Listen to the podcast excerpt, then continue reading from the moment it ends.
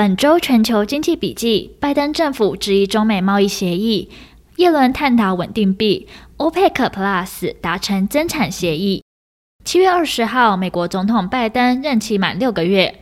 拜登上任以来，主要专注于解决疫情，另外也大举转向重启经济。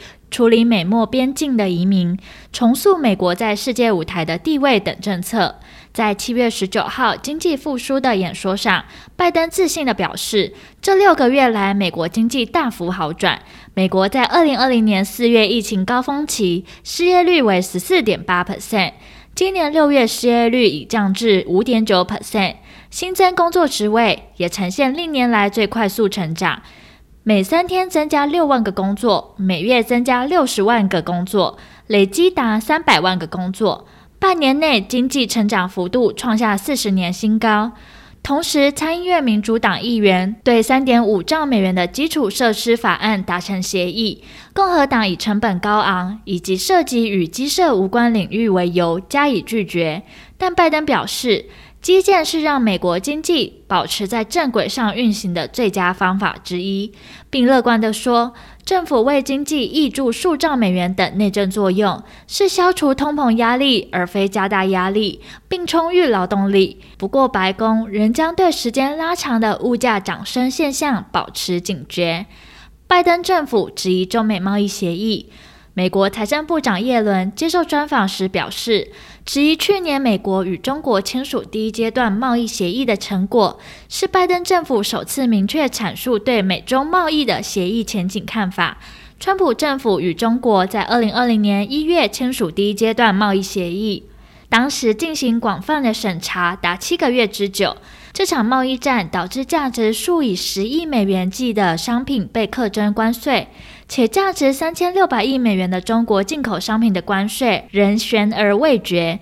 叶伦认为协议不能解决中美的争端。前总统川普对中国多征收的关税已伤害美国消费者。如今在协议签署的十八个月后看来，中国政府过去对美国作为皆抱持批评态度，但对这项贸易协议却抱持赞扬的立场。其中是中国商务部发言人高峰近期表示。美中第一阶段协议有利于两国和全世界。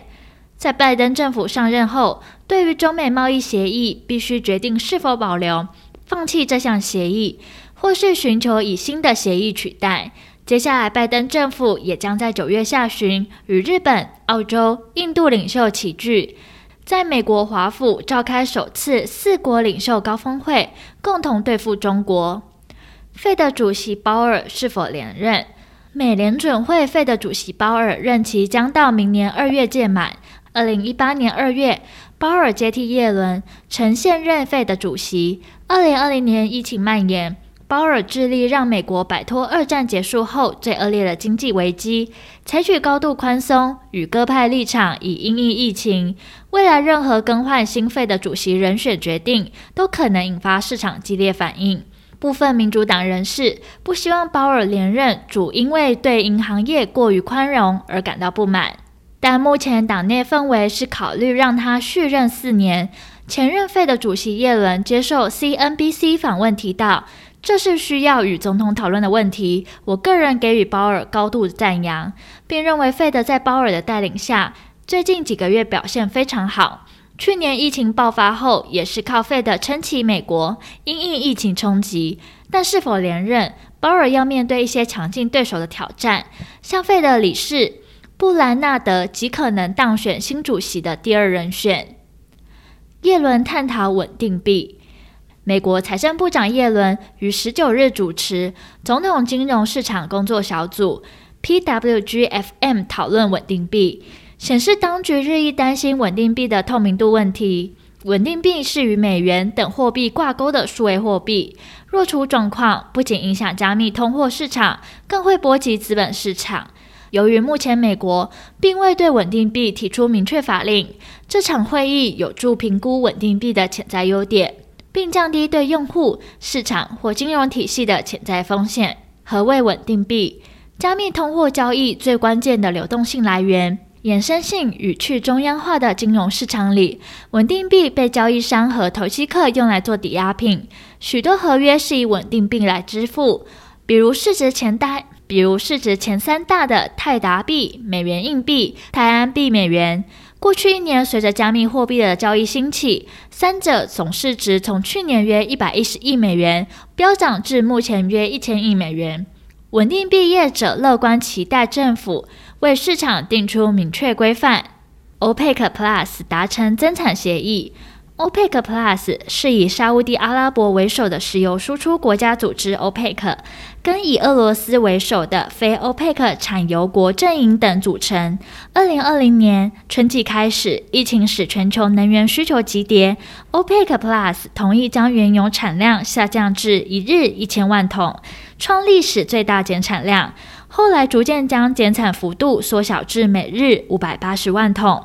OPEC Plus 指出，全球疫苗普及化，全球石油需求出现明显改善的迹象，这也代表世界上大部分的区域经济正在复苏。但 OPEC Plus 也从明年五月开始采取新的产油配额，合计共增加一百六十三万桶，以化解沙国和阿联酋的起见，避免这次增产计划受到威胁。而最新状况，七月十八号，石油输出国家 OPEC Plus 已达成协议，八月起进一步松绑原油供给限制，将会小幅增产，每日增产一每日增产四十万桶，希望在明年九月前逐步取消每天五百八十万桶的石油减产，将产油量恢复到疫情前爆发水准，并把 OPEC Plus 整体协议的实施期限延长至二零二二年底。而后续的市场走势仍需要关注将公布的重要经济数据。本周重要经济数据公布时程将公布在我们并看官方网站上。本周全球经济笔记，我们下周见。